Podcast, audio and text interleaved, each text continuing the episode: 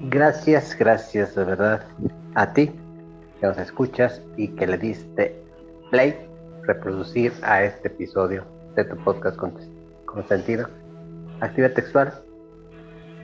Y como bien sabes, si has escuchado los episodios anteriores, pues decidimos hablar del arte porque, pues, todos decimos, esto es arte, esto no es arte, él es un artista, esto esto es una basura y todos tenemos una opinión, pero realmente como que no sabemos bien qué caramba es el arte. Entonces pues nos dedicamos a buscar colegas y camaradas que nos ayuden a vislumbrar, a disipar esta neblina llamada arte.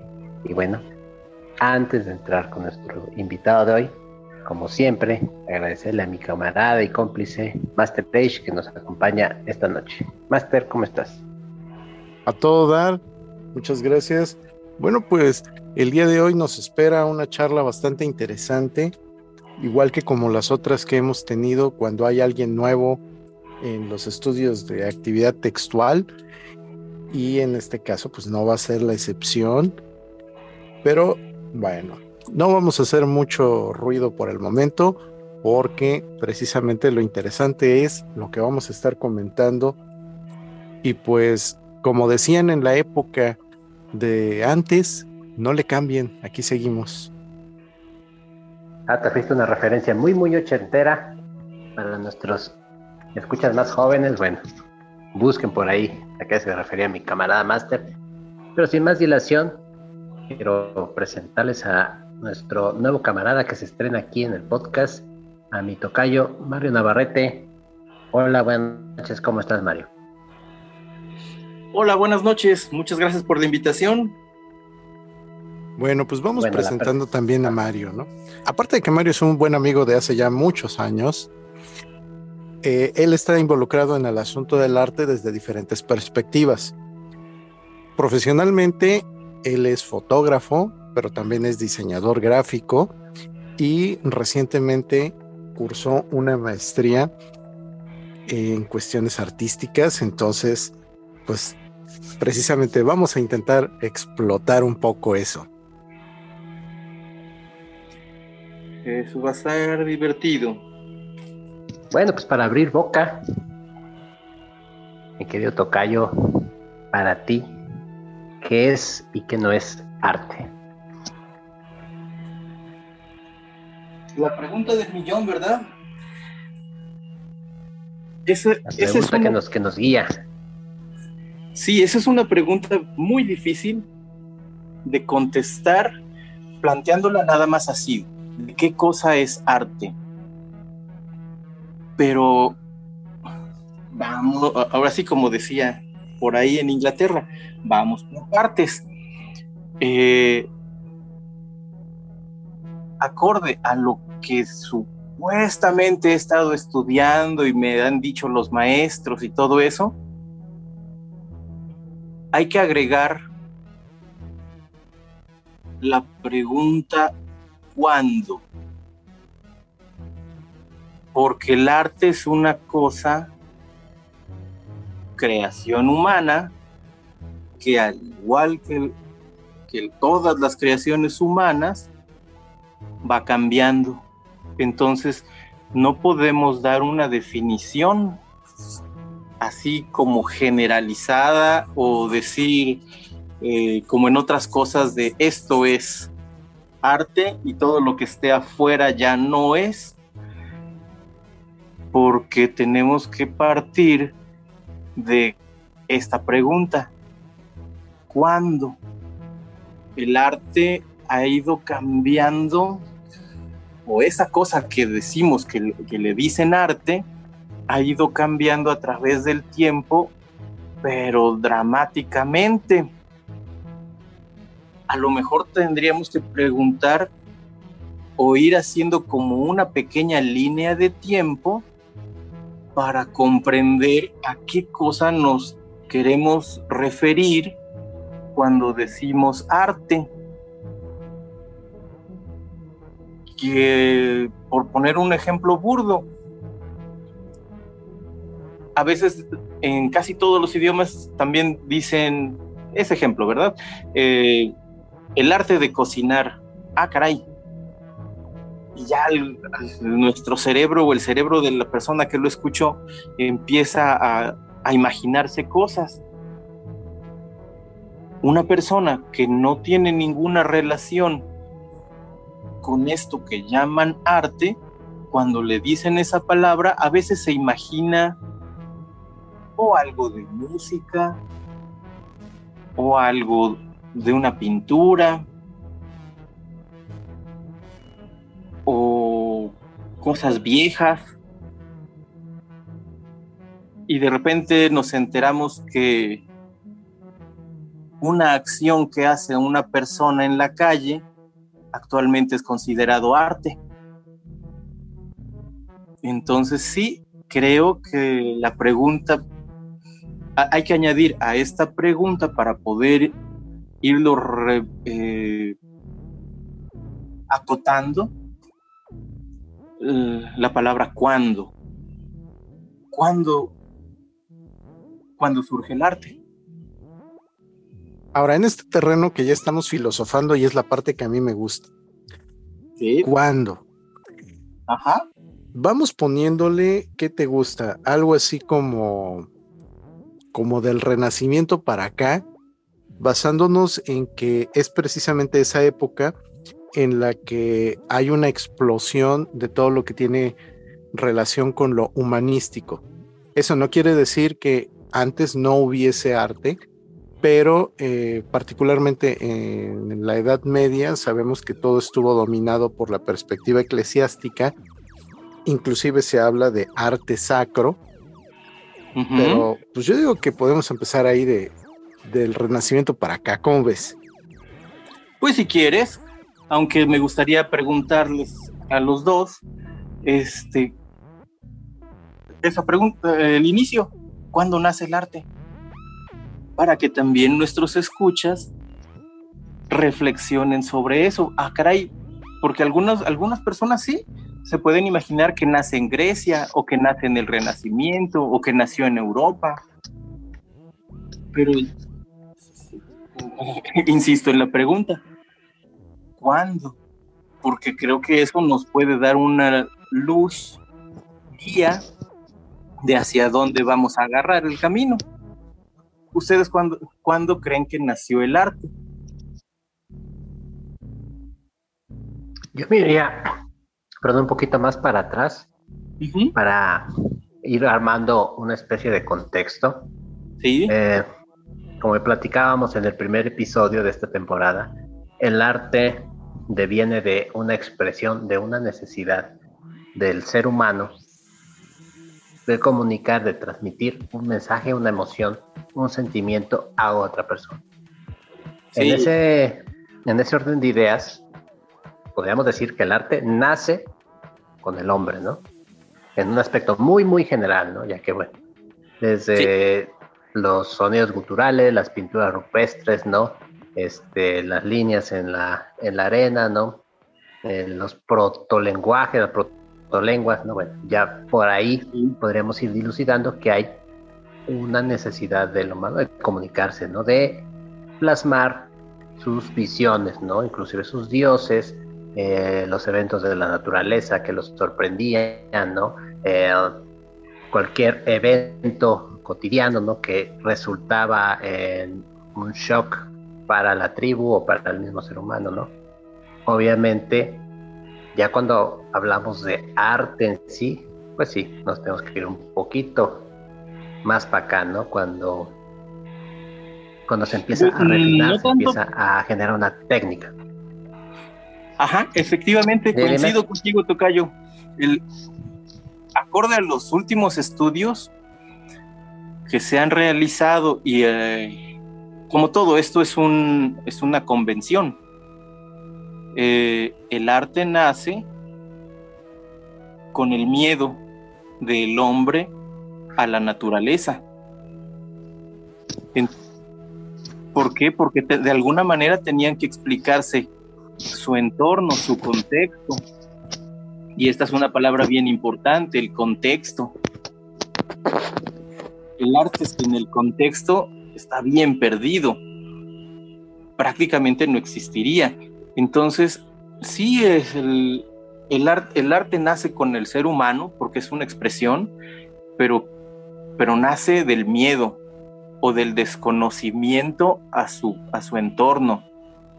Y lo primero que hace, pues es tratar de explicarse y explicar a los demás qué cosa es lo que está ocurriendo y cómo si hay protolenguajes, pues con algunos medios de expresión porque decimos que una imagen vale más que mil palabras, ¿verdad?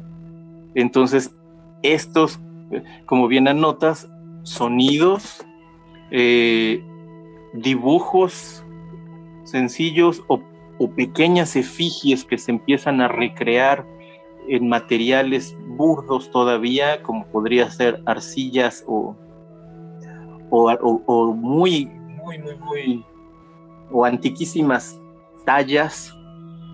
Ahí tenemos, sin irnos demasiado lejos, eh, tenemos las tallas de las Venus de piedra. Y cómo decir que no es arte, ¿verdad? Eh, entonces sí, ahí creo que eh, o, se dice que en, esto es los primeros pasos del arte y que era pues un miedo o una manera de explicarse su, alrededor. De ahí, ahora sí, podemos dar los brincos hacia un poquito más para acá, ya pinturas rupestres y,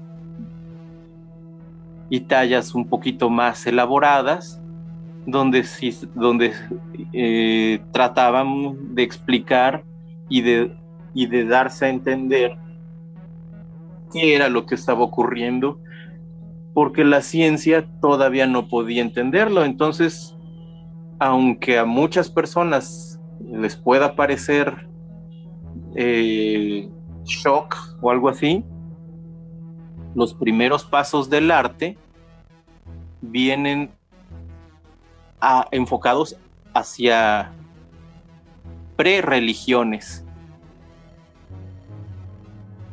porque trataban de explicar el mundo que los rodeaba está muy relacionado con chamanismo, con idolatrías, etcétera. A mí cuando me lo dijeron, yo sí me quedé así con cara de ¿what? ¿Cómo? ¿Cómo? ¿Cómo? Y como bien anotaba Edgar, el arte siguió pegadito a las creencias y a la religión ya hasta el medievo ahí es donde sí surge un boom del humanismo y de los modos de pensar y se, se empieza a disparar todo. Pero antes de todo eso, lo que llamamos arte estaba completamente pegado a las creencias o servía para explicar los fenómenos naturales. Ahora, para mí, ahí hay una parte que es importante, en el sentido de que nosotros conceptualizamos tradicionalmente el arte como una asociación de lo estético, a su vez como un sinónimo de lo bello. Desde ese ah, punto, creo yo que eh, en algún momento de la historia el hombre empezó a manifestar de forma común su agrado o desagrado por algunas cosas. Y así como podemos ver claramente que cada una de las diferentes culturas a lo largo y ancho del mundo ha tenido su propia definición de belleza, tenemos también que eh, eso mismo se ha permeado hacia la conceptualización o a la, mejor dicho, hacia, hacia el consenso de que tal o cual cosa es bella y consecuentemente algunas de estas cosas pues son lo que hoy llamamos arte. Sí, claro. Es que eh, como veníamos de, veníamos de la caverna, cae un rayo, no nos lo explicamos y puede mató a alguien de la tribu entonces nos, lo explicamos porque hizo algo malo, ¿verdad? ofendió a algún dios. Entonces lo asociamos con la belleza porque le damos el tributo a esa deidad con lo más bello que podamos tener, no sea que vayamos a ofender al Dios y, y saquemos un uno. Entonces, este, por eso es que, se asocia eh, durante todo este periodo, desde que nace hasta más o menos después de, no, mucho tiempo después, eh, que el arte debe ser bello.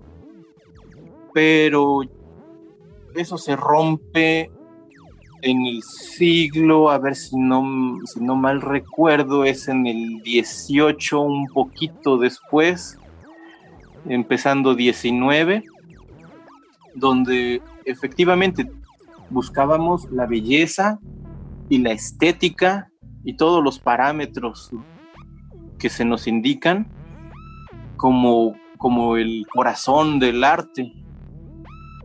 Pero si regresamos con nuestros amigos griegos, hay estética de lo feo, hay estética del horror. Y el, y el arte le echa un ojito a eso a partir de esas, de esas fechas. Antes, obviamente, no porque estaba relacionado con la deidad de la religión que sea, incluso con chamanismo y todo eso, pues sí, no, no le ibas a llevar un objeto de arte, eh, eh, ahora sí que cualquier cosita, ¿verdad? No, no, no, llevabas lo mejorcito para no ofender a la deidad.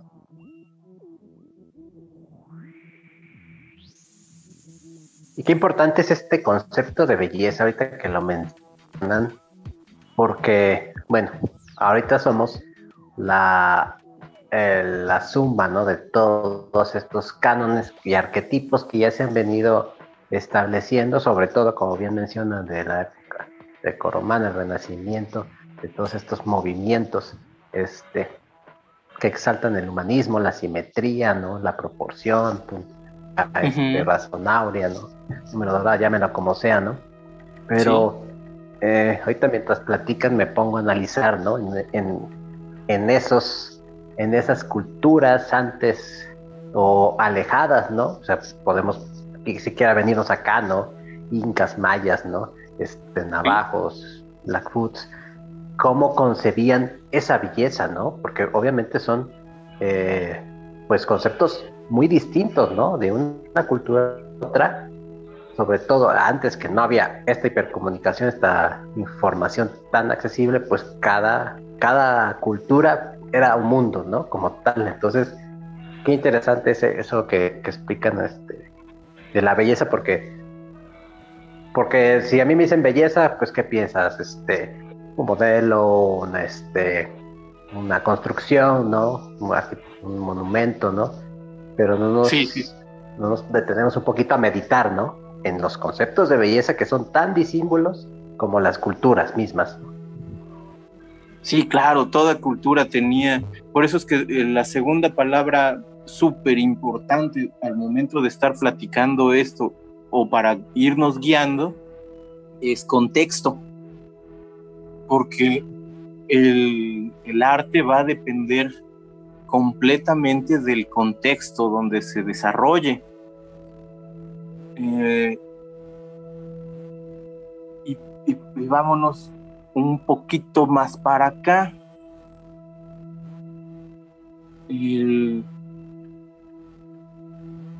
¿Qué tanto para acá? Bueno, podríamos venirnos al tiempo presente. ¿Bad Bunny es arte? ¿O Rosalía? Buena, buena pregunta, buena pregunta, porque este, precisamente reflexionaba sobre eso mientras escuchaba un podcast sobre cine que también se debatía algo similar, ¿no? Ellos ponían de ejemplo no a Bad Bunny, sino a las películas de Marvel que ahorita están, tan fuertes, muy tan de moda, ¿no? Eh,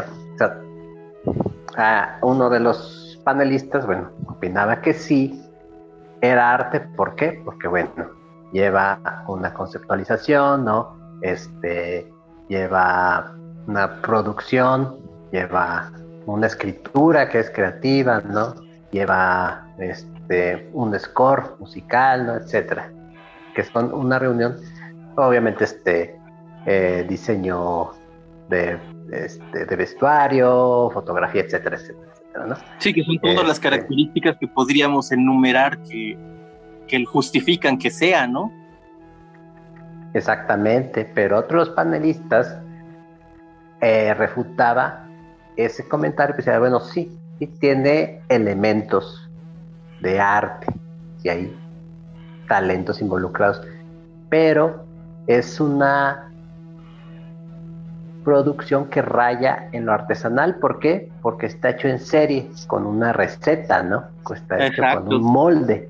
Todas las películas ah. llevan una misma secuencia, este, historia, pelea, este, el mito del héroe, pelea, ajá, el, el, círculo, y todas las películas llevan la misma, eh, la misma línea, ¿no? Entonces, como tal, es un producto artesanal, tiene elementos artísticos, pero al final de cuentas es un producto hecho para comercializarse sin una, ¿cómo llamarlo? Sin una intención de comunicar, sino más bien de llevar productos al mercado, ¿no? Entonces, pienso que el Bad Bunny por ahí también podríamos entrarle, ¿no? Ahora, ahí yo retomo esto desde dos puntos. Punto uno con el asunto de Bad Bunny, arte para quién. Eh, no solamente eh, importa aquí el contexto, sino también cuáles son los referentes de las personas que pueden considerar tal o cual cosa arte. Eh, lamentablemente hemos visto que hay muchas manifestaciones que en sus inicios no son considerados como arte. El mismo caso del cine, por ejemplo, o incluso de la fotografía. Pero pasa una cosa interesante respecto a lo que mencionaban ahorita de Marvel y sus películas. Y es que efectivamente, si vemos la película como el todo, mm, es un tanto difícil que podamos decir irrefutablemente que es arte. Pero sí tiene arte.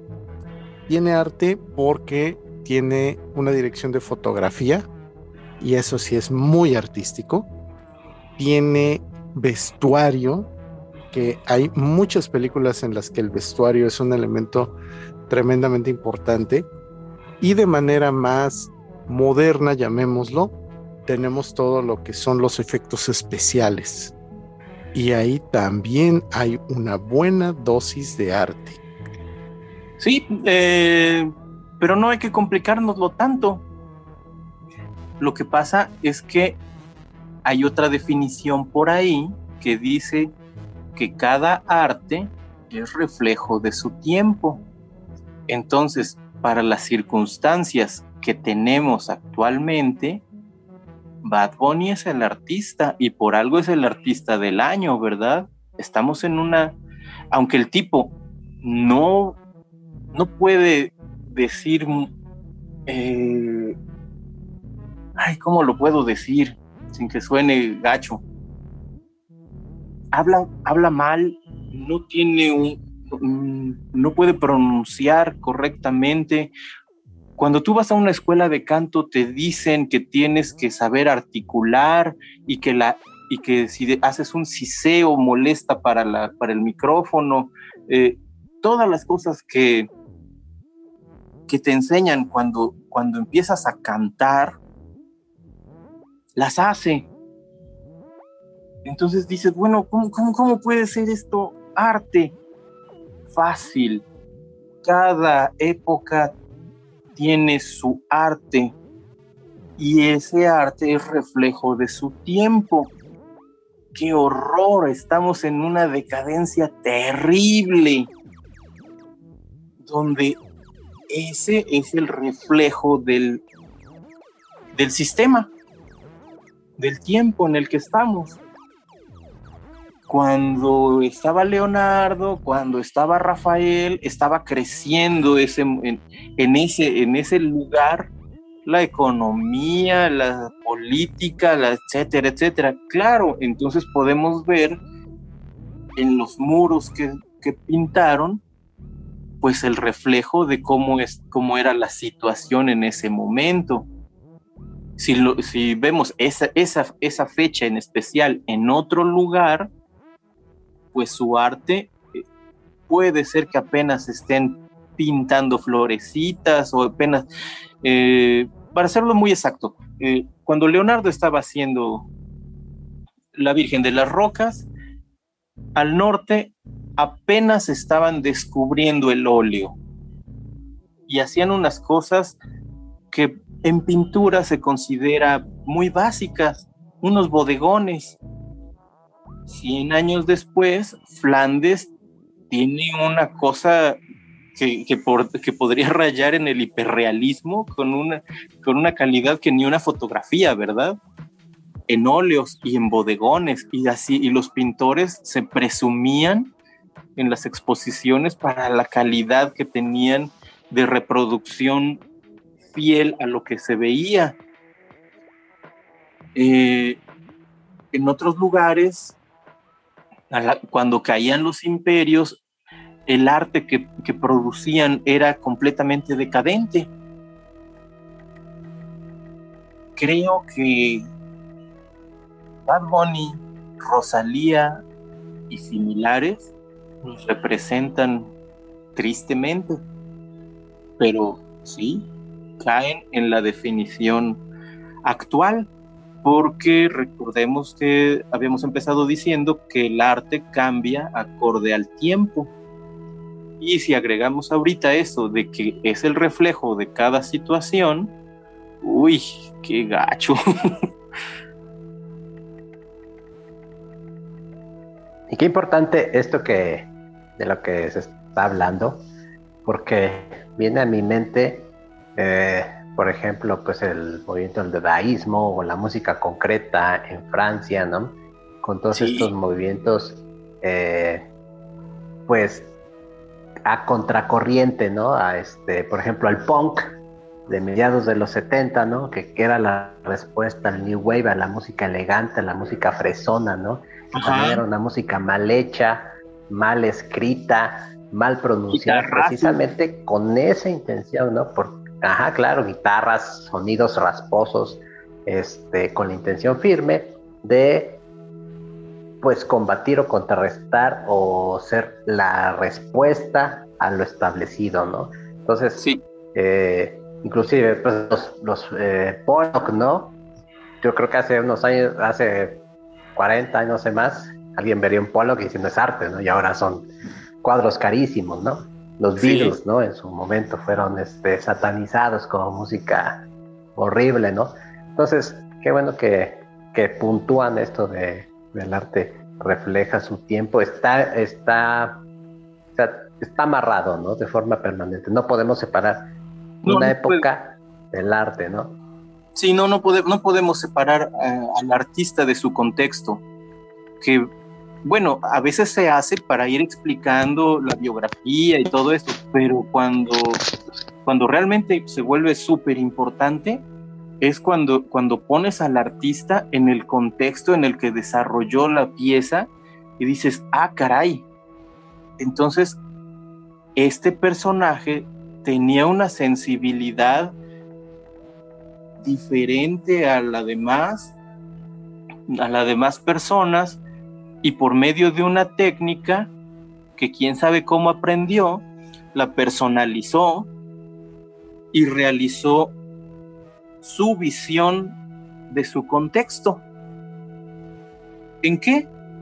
En literatura, en danza, en música, en pintura o en cualquiera de los otros medios. Entonces, Marvel, Marvel yo lo pondría como bien, como bien anotas en artesanía. Es un molde. Bad Bunny, híjole, ese sí es artista porque está representando los antivalores que actualmente prevalecen. Rosalía, con Rosalía tuve un, pues una interesante charla con una amiga que, que es este cantante de ópera y me explicó o nos explicó ahí en clase por qué es eh, pues la superartista no del momento. Retoma referentes del flamenco y los actualiza o los utiliza mezclándolos con los ritmos y propuestas actuales, más su personalidad. Entonces eso se vuelve pues una obra única y original. Aunque también esto de único y original tiene sus puntos que tratar. Fíjate que ahorita que salió el asunto de lo único, comentábamos precisamente eh, en el primer episodio de esta temporada que algo que hacía particular al arte es el hecho de que tiende a ser irrepetible. Ajá. Pero al menos en los últimos años hemos estado viendo que se han retomado muchos elementos de épocas pasadas, se les ha dado una manita de gato o un zarpazo de tigre y ya es un tanto difícil generar algo nuevo. Decían eh, los teóricos hace 20 años que ya habíamos llegado al fin de la historia. Sin embargo, si nos damos la vuelta en las demás actividades que está haciendo el ser humano, pues la verdad es que algunas cosas siguen siendo totalmente diferentes. ¿Quién iba a pensar que tú ibas a llegar a un momento en el que en un teclado ibas a poner una serie de palabras para que a través de internet un programa de computadora te devuelva una obra pictórica o te devuelva una prosa o te responda una pregunta como lo están haciendo hoy en día las inteligencias artificiales. Super punto. Sí, claro. Este, ahorita que lo anotas, eh, fíjate, lo de el requisito de que fuera único y original muere con Duchamp. O incluso un poquito antes, cuando sale el impresionismo porque muchos de los impresionistas hicieron cuadros seriados. Los más famosos, Monet, Manet, hicieron eh, exactamente el mismo. Podrían buscar para nuestros, de quien tenga la curiosidad, de quien nos esté escuchando, que busquen este, el, el estudio de paja o el estudio de la Catedral de Notre Dame de Monet y es exactamente la misma pintura repetida como unas veintitantas veces o incluso el, estudio de paja, de los bloques de paja, son 53 si no me equivoco, pinturas idénticas, pero nada más cambiaba algunos toques en, color. Entonces sí, eh, a partir de ahí, esto de la originalidad y que sea un objeto único, como que empieza a diluirse y, en el, y actualmente muchos de los, de los que son considerados grandes vacas sagradas del arte internacional, por ejemplo Jeff Koons, su arte lo podríamos tachar de artesanía. Jeff Koons, para quien no lo sepa, que nos esté escuchando, es el creador del, del perrito de globo, o del sí, del perrito de globo, para hacerlo más fácil. Hay perritos de globo por todos lados, ¿verdad? Y además no es única. Otra cosa, no la hizo él. Él la pensó, fue con un con su equipo porque es una persona increíblemente rica ya y tiene un equipo a su servicio y una fundidora y entonces su equipo en la fundidora lo realiza aquí cuando decimos eso, dices, bueno, bueno, bueno, espérame. Y entonces, ¿cómo, qué pasa con, con la mano, eh, eh, la pieza que viene de la mano del artista? este artista no lo hizo, lo hizo su equipo de fundición y de soldadores y otros pintores, él no, él lo pensó.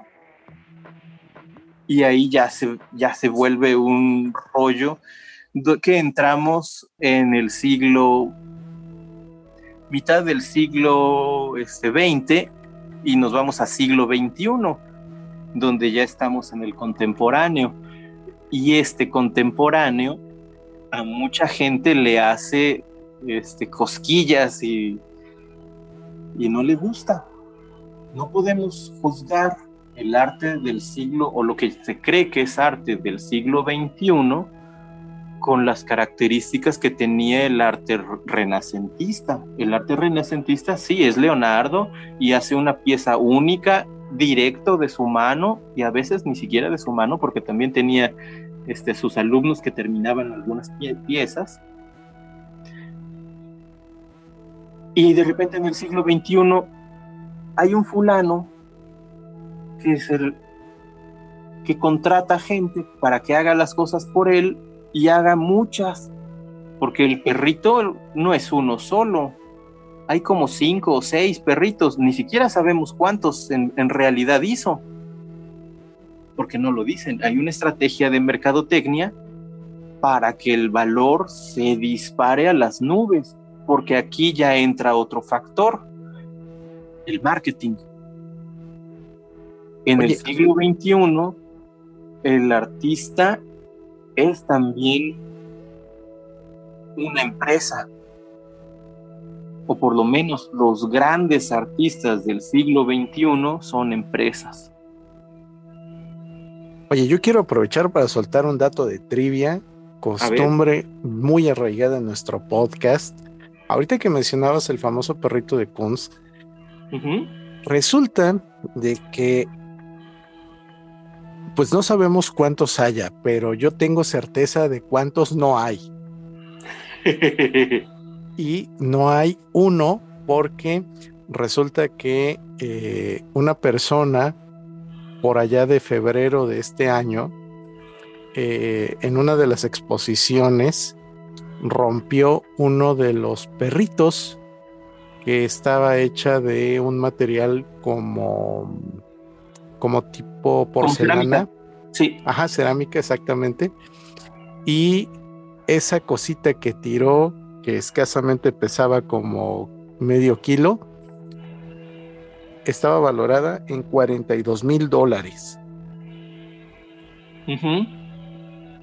Entonces ahí lo tienen. Un perrito de esos, 42 mil dólares. Sí, eh, y, retomamos lo que, lo que mencionábamos. Lo que pasa es que se, y se hicieron un montonal de copias del dichoso perrito. Y supuestamente, podríamos decir, los originales eh, son muy grandes, miden aproximadamente 3 metros de altura o 3 metros y medio de altura por unos 2 o, o, 3 de largo. Uno lo tiene el, un jeque árabe, otro está en el museo de, en el Louvre de Dubai y otros están en varias este, colecciones, bueno, museos o, galerías privadas eh, en Europa y en Estados Unidos. Para las que no podían pagar los 20 o 40 millones de dólares que quería por el perrito de ese tamaño, hizo unos perritos como el que tú dices, que, que son aproximadamente de unos 25, 30 centímetros más o menos en cerámica y laqueados al alto brillo como si fuera este como si fuera espejo en colores chillones. También los colores originales, pues era el, amarillo, el rojo y creo que el conejito era el que era verde. No me acuerdo bien ahorita. Son, hizo, muchísimos y son los más valorados. Después de que sacó esa primera serie, saca otra serie con otros colores que obviamente vale un poquito menos, pero todo eso viene en, en este, muy, en, muy en relación con el marketing. Y ahorita mientras platican y cómo, cómo este, este valor del arte pues resulta sumamente subjetivo, es de acuerdo a la época, a la escasez, ¿no? A la oferta, como bien mencionan. Sí, oferta y demanda. Ahorita, ahorita, ajá, ahorita, ahorita pienso, y, porque sigo a, varios este, coleccionistas en YouTube y que se dedican a la famosa cacería de, de juguetes, ¿no? Y los elementos más preciados son los llamados bootleg, ¿no? Estos muñecos de plástico que en nuestra infancia nos compraban en los mercados, nos compraban en los puestos de la calle que valían, no sé, póngale un peso, cinco pesos, que eran, o sea, se consideraban inclusive hasta corrientes, porque eran juguetes mal hechos, este, copias de origen, rebabas, ajá, mal pintados, o se les caía la pintura. En fin, eran juguetes muy baratos, ¿no? Para, para regalar, inclusive en las piñatas, etcétera, ¿no? Pero como ahora 30 años después, estas, estas piezas, o sea, un, una pieza de un, no sé, un león, no, eh, un bootleg, sea, ya te lo ponen en dos mil, tres mil pesos, ¿no? Y es una figura fea, ¿no? desgastada, con rebabas, este, mal hecha, le falta un brazo y ya cambió, ¿no? La, ya cambió su estatus, ¿no? Ahora es considerada un tesoro. ¿no? Es, ya es arte, ¿no? Pues inclusive dicen, no, es que esto es un arte que ya se perdió, ¿no? Entonces, este, como bien menciona, ¿no? Este, no, no podemos salir de ahí del contexto, ¿no? De, de cómo la, la, época ahora nos, nos trae otras formas de arte, ¿no? Ah, es que ahorita con lo que mencionas, Tocayo, eh, hay, una, hay una parte muy interesante que empieza a ocurrir ahorita en el siglo XXI ¿quién dice que eso es arte? Ah, caray. Como ya las, las vanguardias y el modernismo y todo eso rompen con todos los cánones previos, cánones que venían de la Edad Media hasta el impresionismo, ¿no? Más o menos. Donde la belleza, la estética, las proporciones, este, la armonía, eh, el culto a los dioses, el respeto, este, el tabú incluso. Muchas cosas no se pintaban por, por tabú. Vienen estas eh, manifestaciones que rompen con todos estos cánones y prácticamente lo que buscan es el, lo contrario, el tabú, la antirreligión, el, lo grotesco, el terror, lo feo. Y de repente, pues llega un momento en que el, mercado se, se llena y para principios del, del siglo, mediados del siglo XX y principios del XXI, empieza ya no tanto, empieza más que nada el concepto. Ya no es la pieza ni el autor, sino lo que puede llegar a decir o a entenderse de la acción del objeto o de lo que se está presentando como arte. Y eso es un rompimiento tremendo porque acabas con cosas bastante extrañas, o por lo menos a las que no estábamos habituadas a llamarle arte, como el bootleg. Que, la verdad tú dices, esto está horrendo. ¿Y cómo es que vale tanto? Ah, pues porque fulanito de tal, que sabe mucho, dice que eso vale. Ah, caray. Entonces ya la cosa ya no vale por sí misma, sino por lo que se le atribuye o que fulano de tal que tiene cierto estatus dentro de un contexto relacionado a las artes, dice que eso también es relacionado a las artes. Y dices, ah, caray, esto está más raro todavía, ¿verdad? Pongo un ejemplo. Visité un museo, no me acuerdo ahorita cuál, hacia el norte del país, en Guadalajara, y estaba una exposición bien bonita. Es una sala de esas así, impecables, blancas y piso, todo en blanco, ¿verdad? Y había un muro de ladrillos. A lo mejor hasta lo han visto por ahí. Y de repente en medio, en el piso, pusieron un libro. Y obviamente toda la estructura de los ladrillos se tuerce. Y venía en el pegado, eh, bueno, eh, pusieron con vinil en, el fondo la explicación del concepto que se está manejando. Y esto se le llama ahora instalación y te hace reflexionar sobre cómo puede influir un libro sobre una estructura. Ya cuando te lo platican así dices, ah, caray, no, pues ya le entendí. Pero cuando tú lo ves en vivo, dices, bueno, ¿y esta cosa qué? Pasa algo similar con el, con el bot, con el bootleg. ¿Por qué vale tanto? Ah, pues porque fulanito de tal, a veces el MAD, dice que este es un objeto muy preciado y que casi no se encuentra. Y todo mundo le cree porque fulanito de tal dice que sabe mucho de eso. O como ahorita, ustedes me están preguntando, ¿y qué cosa es el arte? Ah, pues es que dicen que él sabe mucho de eso. Mm, ¿Será cierto?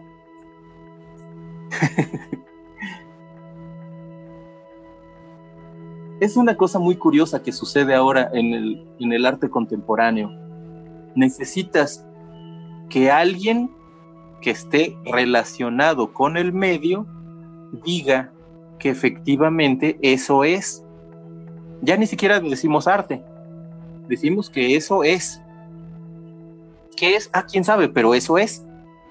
Existe y tiene un valor dentro de un mercado. Oye, ahorita que mencionas eso, también es importante, creo yo, mencionar que muchas personas se están aprovechando de esos vacíos para decir que lo que hacen es arte.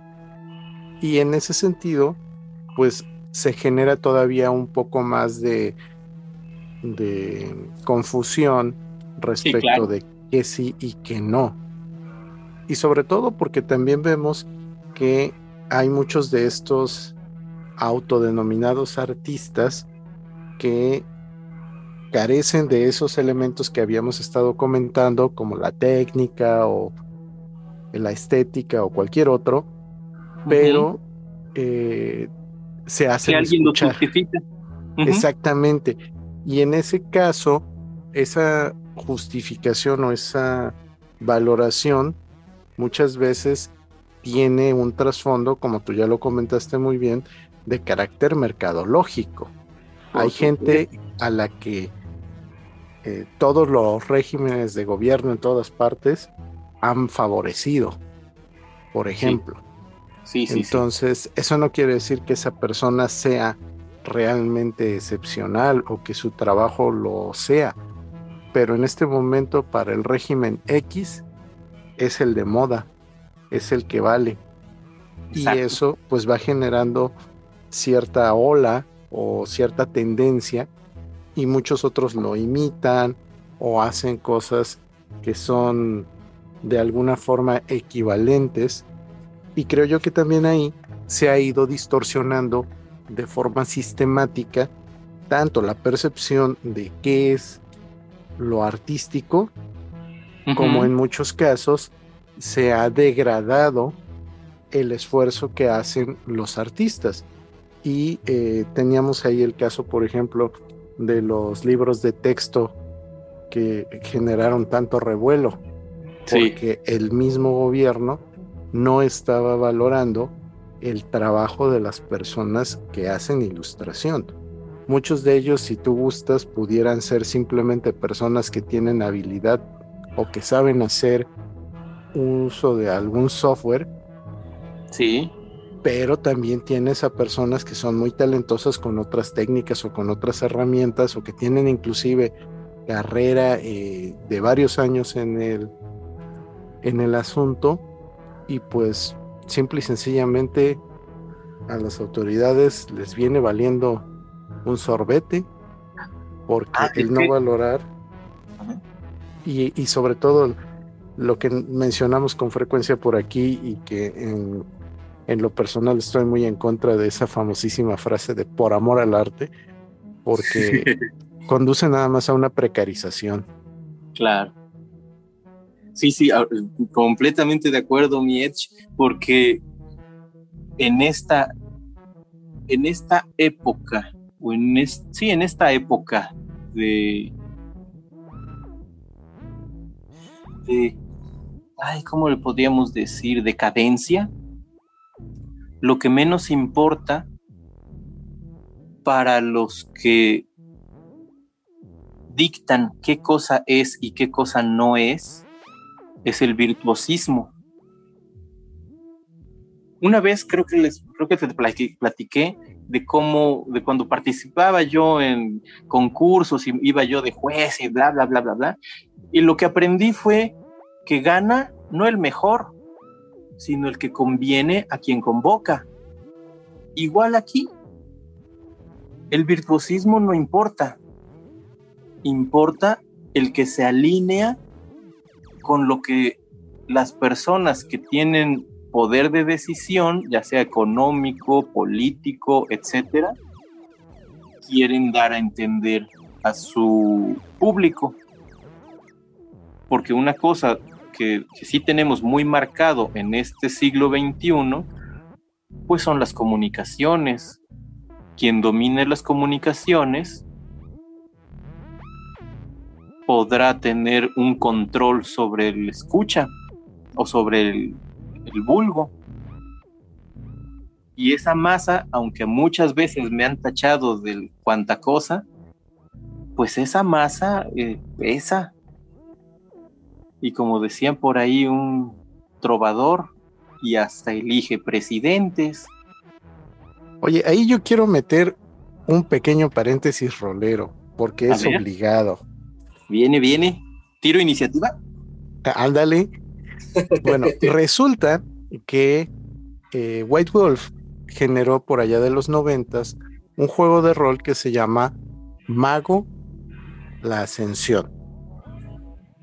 Y el chiste con Mago la Ascensión es que tu personaje es un ente capaz de alterar la realidad con su voluntad. Uh, dependiendo de diferentes tradiciones o diferentes perspectivas, tú puedes tener un mago que es más parecido a un oráculo griego o puedes tener a un mago que es mucho más como un chamán de Norteamérica o puedes tener algo mucho más sui generis como eh, estas personas que Ajá, o, como estas personas que viajan con hongos y cosas por el estilo. Entonces, eh, la parte importante del juego se basa en que tú no tienes, como en Calabozos y Dragones, una lista de hechizos. O sea, tú quieres hacer algo y simplemente necesitas tener ciertos elementos y justificarlo. Entonces, la parte por la que esto sale a colación es porque existe el concepto de consenso. Me explico. Ajá. Tú quieres sacar un conejo de un sombrero. Todos hemos visto ese truco de mago. Si tú ves eso con una persona vestida extravagantemente en un escenario, ¿crees que es verdad o crees que es mentira? Claro, me la creo Ajá, ya sabes que es mentira, ya sabes que el sombrero tiene doble tapa o cosa por el estilo. Pero si te encuentras eso mismo fuera de ese contexto, ¿lo crees o no lo crees? Ahí es precisamente a donde entra ese famoso consenso. La gente va a aceptar que de un sombrero sale un conejo siempre y cuando lo que hay alrededor lo justifique. Si tú nada más así porque sí haces aparecer el conejo, estás rompiendo las leyes de la realidad. Y eso te lo cobra la realidad porque no le gusta que juegues con ella, mediante la paradoja. En este caso, ¡uh, qué bonito! Resulta que tu personaje, cuando hace esta aparición de magia injustificada, genera esta reacción opuesta. mientras más espectacular sea lo que estás haciendo, más duro te va a pegar la paradoja. Y entonces, ¿qué es lo que define hasta qué punto tu magia es vulgar o, o qué tanto tu magia es entrecomillada fina? Pues simple y sencillamente, ¿cuál es el consenso que se ha generado sobre la realidad? Si tú le dijeras hace 100 años a una persona, mira, este cuadrito que tiene un cristal y que tiene unas cositas, te va a permitir comunicarte con otra persona que está a miles de kilómetros de distancia. Pues te tacharían de loco. Claro. Entonces, eh, esa percepción que tenemos de nuestra realidad en términos del juego se ha ido construyendo a través de la ciencia y a través de la creencia de las personas. Entonces, aquí el arte sucede exactamente igual. Sí. Es el consenso lo que determina qué es y qué no es arte, tanto en épocas pasadas como ahorita. Y siendo el arte un elemento de comunicación, se tiene ahí el vínculo perfecto con todos aquellos que necesitan hacerse escuchar. Exactamente. Además, recordemos, nada más como para poner un punto final a ese comentario, recordemos que el arte entroniza, justifica y, y educa. Así fue hasta el siglo XVIII, XIX. Incluso ahorita sigue siéndolo. El, el arte da, da, da fe, porque nos lo creemos, como tú bien dices, depende... Mm, a ver, eh, espérame, déjame ordenar pensamientos, porque ya me estaba haciendo bolas. Este...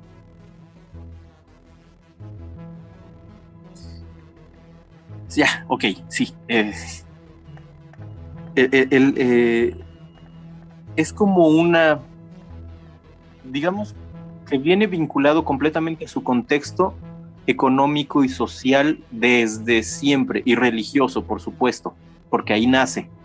En las prereligiones, ahí nace. Hay religiones y hay creencias y todo esto, y el arte las va justificando. Tenemos en música y en pintura al mismo tiempo al Napoleón cruzando los Alpes y Beethoven dedicándole la, quinta, si no me equivoco.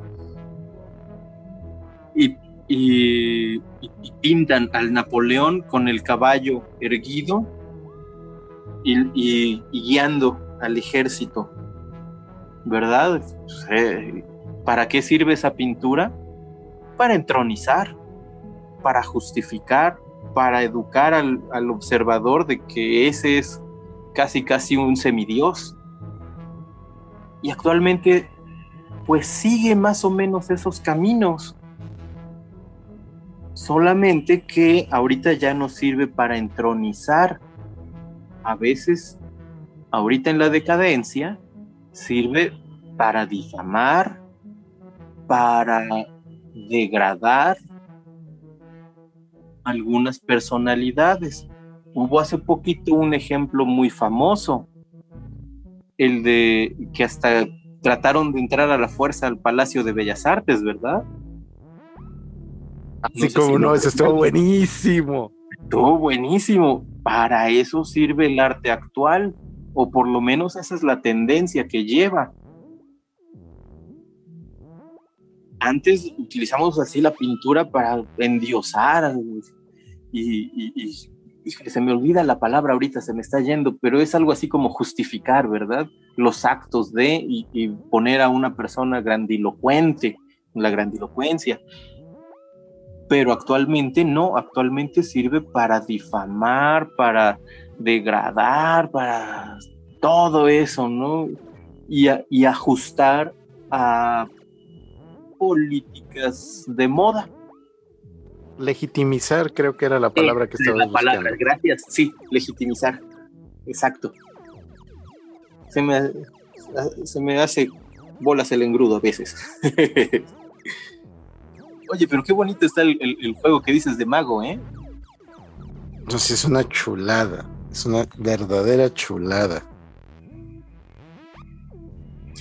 Y con lo que mencionabas también de la inteligencia artificial, muchos colegas, pintores y ilustradores principalmente, artistas plásticos, le han estado eh, echando y, están temerosos del poder que tiene ahorita la, la computadora. Incluso el mismo creador, o bueno, patrocinador, creo que es la palabra correcta, Elon, que es el que pone la lana para la creación de una de las inteligencias más potentes, ya pidió hace unos días que por favor este, pongan en pausa y, que van a meter pautas y líneas a seguir porque se les está saliendo de control el monstruo, ¿verdad? Eh, ellos dan de creer en, en Skynet. Yo más bien creo que es Jarvis, no sé si ustedes han tenido la oportunidad de jugar con algunas de estas inteligencias artificiales. Yo he estado jugando con Midjourney y con ChatGPT. Qué bárbaro, qué cosa tan bonita es poder platicar con una computadora que te entiende y que ya no tienes que aprender lenguaje de programación y sabiendo pedir encuentras respuestas a velocidades asombrosas. Porque el Google sí, si sabes qué es lo que estás buscando, te tardarás unos minutos en revisar las primeras tres, cuatro páginas de anuncios y por ahí de la segunda o tercera tal vez aparezca lo que estabas buscando. Pero ya tiene tantos anuncios que a veces por, cuando ya lo pones muy específico no lo encuentra. Sin embargo, ahorita que está saliendo apenas esto, eh, está muy interesante como otra como lo que es, otra herramienta. Teniendo un buen bagaje cultural y técnico, pues es otra, es otra fase de la computadora. La, computador, la computadora ya no puede ser lo mismo que era cuando salió en los 80, que pues tú tenías que hacer gran parte del trabajo. Ahorita no, ahorita ya nada más se, se lo dices y de ahí puedes tomarlo para otra cosa. No quiere decir que sea un trabajo final, porque la verdad deja mucho que desear todavía los, lo que presenta la computadora. Como tiene de bagaje la red, entonces te hace una mezcolanza de lo que encuentra en la caja, ¿verdad? Pero no tiene creatividad propia, todavía. estaría, muy interesante, estaría muy interesante que uno pudiera subirle, digamos, eh, así, a, ver, a ver, Mid Journey, te mando 10 fotografías que yo he hecho en mi estilo, recréame cómo tengo que hacer las otras tres de la serie, ¿no? No lo puede hacer puede hacer cosas que encuentra en la red. ¿Por qué? Porque ya están, están a, disposición del público general y los hace a la velocidad de la luz y te recrea una imagen. Que el motor es poderosísimo, sí, está increíble, pero no está fácil poder controlarlo porque cuando ya pones muchas especificaciones, te sale un anuncio de que por lo menos Mid Journey, que es una de las herramientas más poderosas, de que, de que te ofrecen la suscripción de 25 o de 29 dólares al mes y ya vas a poder hacer la imagen que estabas experimentando. Si no lo haces, si tienes las cuentas gratuitas, pues le puedes dar unos cuatro o cinco comandos así de, oye, pues dibújame una chica sentada frente al mar y en un atardecer y que sea tonos dorados y el mar calmado y, no sé, que sea de noche y te genera la imagen. Pero si quieres entrar en algo más específico como darle tono de piel, cómo quieres que sea el cabello, cómo quieres que sea el ángulo desde el que aparezca la imagen, ah, eh, entonces tienes que pagar es un negocio. de que está interesante, sí, está interesantísimo. Y a mí me encantaría que el siguiente paso de, de esta inteligencia artificial sea que uno pueda mostrarle a la inteligencia artificial lo que estás haciendo y ella te diga qué posibilidades tienes o bueno, que, te, que me haga unos bocetos para la siguiente, para completar la secuencia, ¿no? Eh, en el caso de ChatGPT, pues es como un Google, pero súper específico. Tú le preguntas, oye, se me olvidó cómo se llamaba la, la artista que trabajó en Rusia recreando este, para National Geographic los escenarios de cómo vivía la gente en eh, maya. Y de inmediato te dice, ah, pues se llama este, fulanita de tal, Federic, no sé qué. Y ya tú, ah, sí, sí, ya, ya, ya, ya, es que se me había olvidado el nombre y, pues cómo lo voy a buscar si no me acuerdo, ¿verdad? Entonces, o genérame, hace poco yo lo utilicé para mis alumnos. Le, eh, dije, ponme 50 ejemplos de ejercicios prácticos de, principios básicos de diseño. Y en menos de 10 segundos me, me envió una lista de 50 ejercicios especificados que podría poner yo a mis alumnos. Ya me resolvió el semestre. Claro, no lo voy a poner así exactamente como me lo puso la inteligencia artificial. Lo retomo para poder eh, aplicarlo o especificarlo a las circunstancias de mis alumnos. Pero de que te ayuda, uf, es una super herramienta y es lo que ya necesitaban nuestras este, televisiones con teclas. A Jarvis. Muy buena comparación. Coincido contigo en eso. Sí. Imagínate que todavía Tony Stark está cayendo y tuviera que sentarse a medio programar en, ambiente gráfico. No manches, me están pateando y, todavía tengo que buscar en qué, en qué folder lo dejé. No le hagas. Si no son archiveros, ya llegaron a este nivel de, procesamiento, pues que, que lo busque la máquina. ¿Yo por qué? Tienes toda la razón en eso. Y bueno, aprovecho también para hacer otra segunda cápsula rolera. A ver. Ya que estamos ahorita con el asunto de la inteligencia artificial, digo, ya que nos desviamos un poquito, pues ya para acabar de desviar bien. Sí, sí, sí. Chaosium es la empresa que hace el juego La llamada de Cthulhu. El juego se ha mantenido bastante consistente en sus siete ediciones que lleva, pero pues eh, haciendo referencia a la obra de Lovecraft y el círculo, pues hay muchas cosas que necesitan eh, clarificarse, sobre todo para aquellos que apenas están empezando.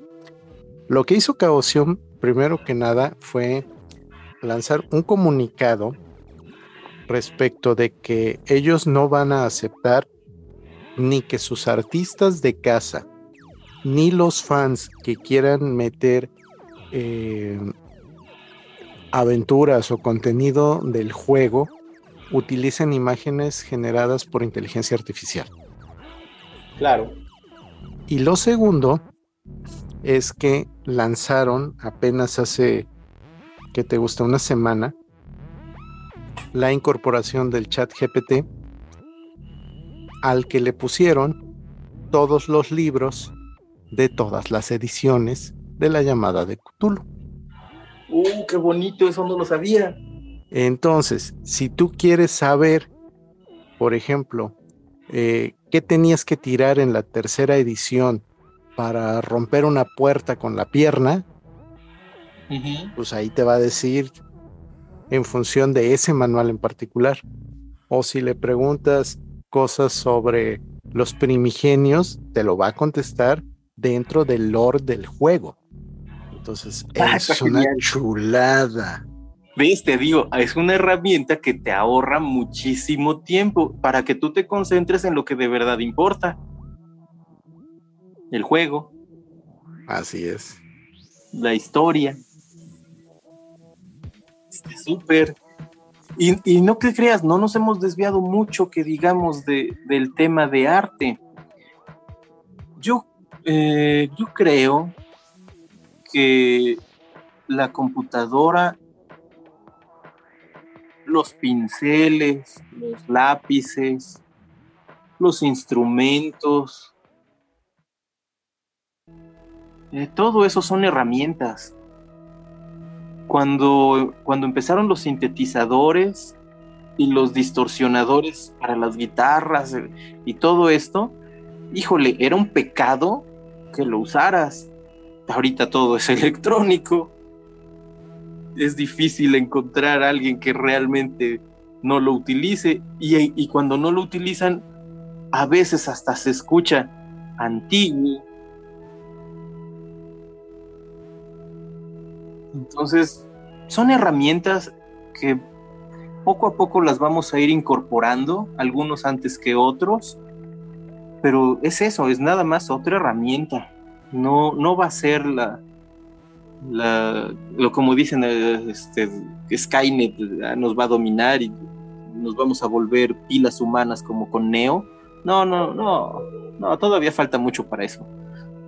Va a ser otra herramienta, se les está saliendo de control porque, pues bueno, si, si, esto es lo que, lo que ponen al público, pues me, me, encantaría ver qué cosa es lo que tienen en pruebas, ¿no? ¿Qué potencia tiene, qué es capaz de hacer la inteligencia artificial? que todavía, que están ahorita ya en pruebas, en desarrollo, no lo que está al público que realmente todavía está un tanto limitado, colores demasiado saturados, este ya no habla tan robot, pero todavía le falta un, ratito. No deja de sorprendernos, pero todavía le falta un ratito para que realmente esté eh, en el lugar que, que podríamos decir que es preocupante porque nos vaya a volver una pila humana en relación al arte, pues es otra, otro instrumento que vamos a utilizar, por lo menos desde mi punto de vista, podría funcionar como había mencionado, este, bueno, llevo una secuencia de cinco o seis tomas. ¿Cómo podría ser lo que sigue? O tomando un ejemplo más, este, conocido, yo no soy conocido, pero hay un señor gordito que nos debe los últimos tomos y que tiene varios años sin terminarlos, ya hasta la hicieron serie y todavía no puede terminar él de, hacer, es más, ya, ya no debe ni de saber qué cosa escribir y por eso no lo ha terminado. A lo mejor podría preguntarle al, a una de estas inteligencias artificiales, oye, planteame cinco finales y ya de ahí yo desarrollo la historia, ¿no? No me lo termines, planteame las posibilidades, porque eso sí lo puede hacer el, chat GPT. Y ya yo, yo veo cómo me hago bolas. Porque, oye, ya hasta se terminaron las series, inventaron una, una nueva precuela y todo eso. Malísima, por cierto, desde mi punto de vista. Y el autor todavía no puede terminar el libro. ¿Cómo ves el asunto, Eliam?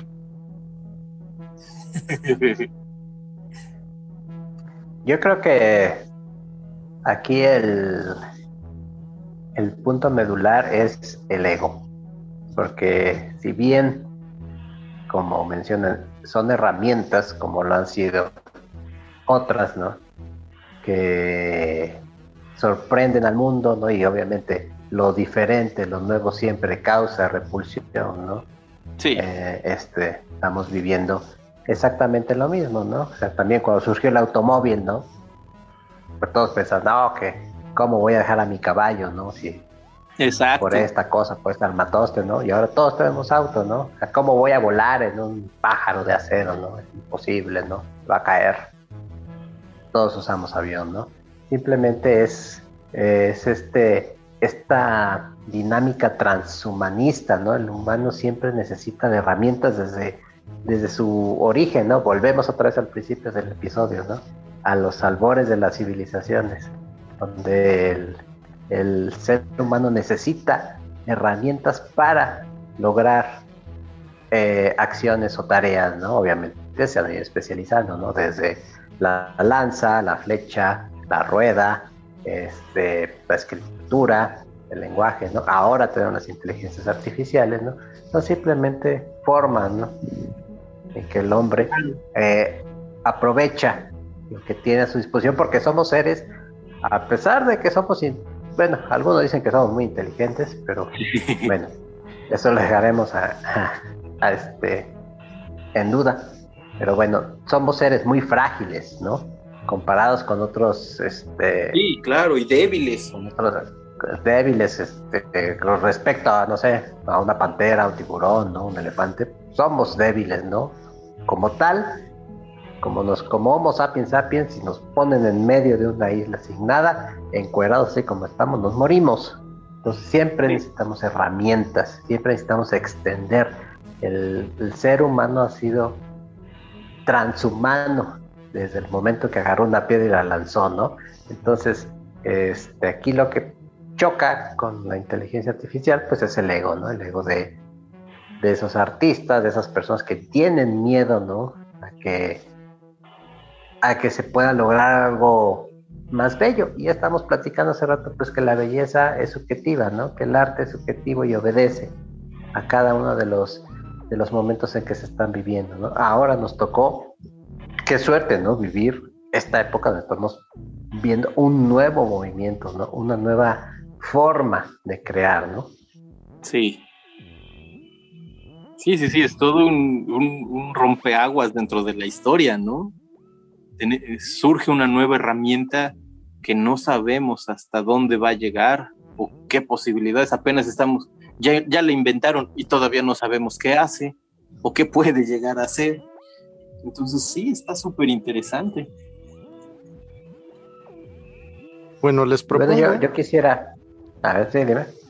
Bueno, yo les propongo que regresemos un poquito al camino del bien y tomemos una perspectiva sobre eh, qué es lo que hoy nosotros sí podríamos llamar arte y que no. Pensándolo más que nada como todo esto que es el arte emergente, que son precisamente las manifestaciones más nuevas.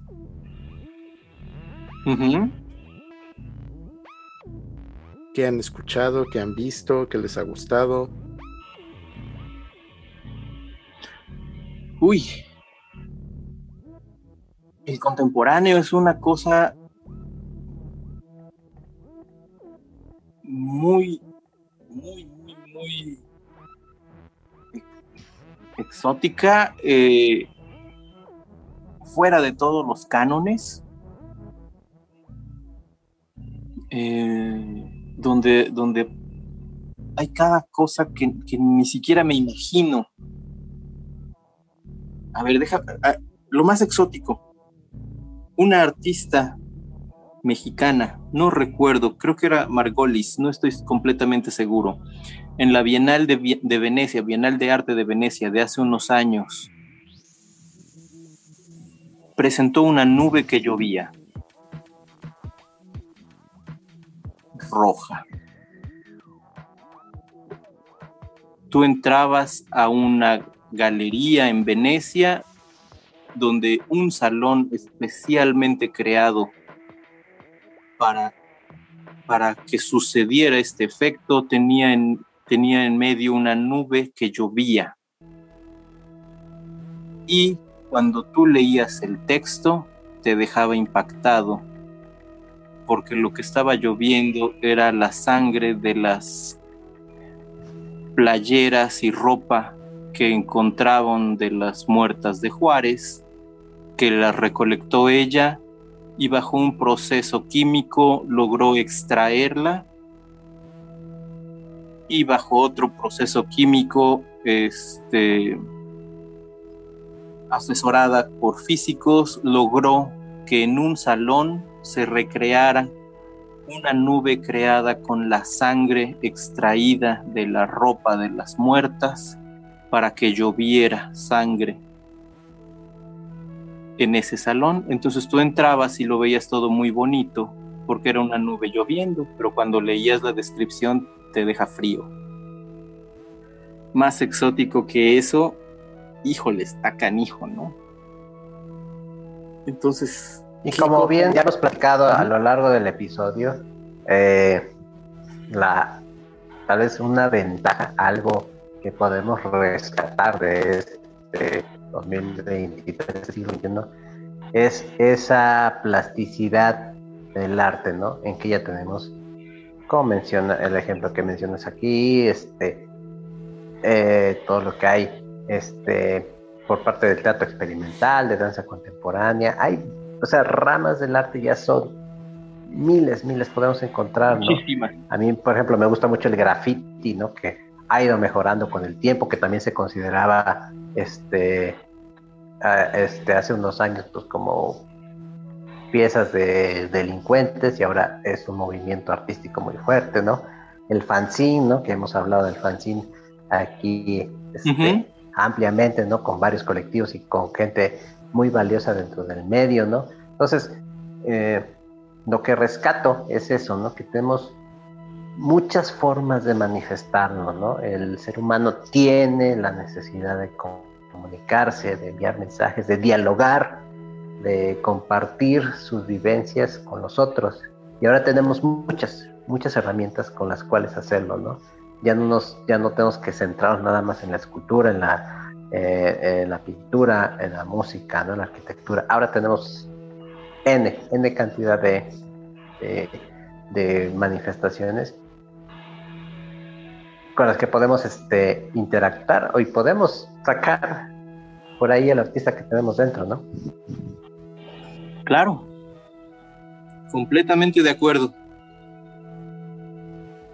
Ahorita que mencionaban esto, me estaba yo acordando de la realidad aumentada y cómo estaban buscándole precisamente aplicaciones, pero más que artísticas se fueron por el lado comercial para tener esos anuncios en, en 3D ultra realistas. Y que ya no siguió este. Pues no, no siguieron explorando esa, esa rama, ¿no? Por lo menos yo ya no, ya no he visto gran cosa al respecto. Sí, fíjate que para más eh, estábamos platicando el otro día con Alina Sidorova, una chica rolera y que también es escritora, de que últimamente se le ha estado dando un poco de auge a lo transmedia para facilitar la lectura. Y platicábamos también con otros cuates que son eh, escritores y, productores de material audiovisual que precisamente mucho de ello tiene que ver con la enseñanza, principalmente para personas que tienen dificultades de vista o de algún otro sentido. Y bueno, mi querido y estimado Tocayo y Master, también este, la, filosofada está, está chida.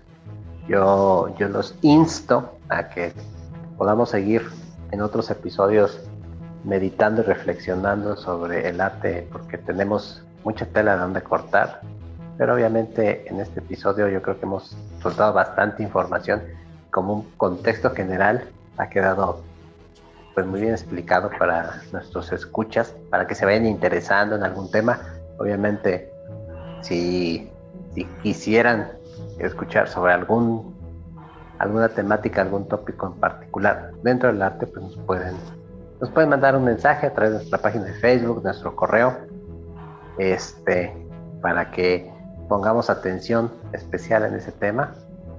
Y por el momento, pues como siempre, Mario, un gusto que estuvieras aquí con nosotros estrenándote en actividad textual en esta sexta temporada.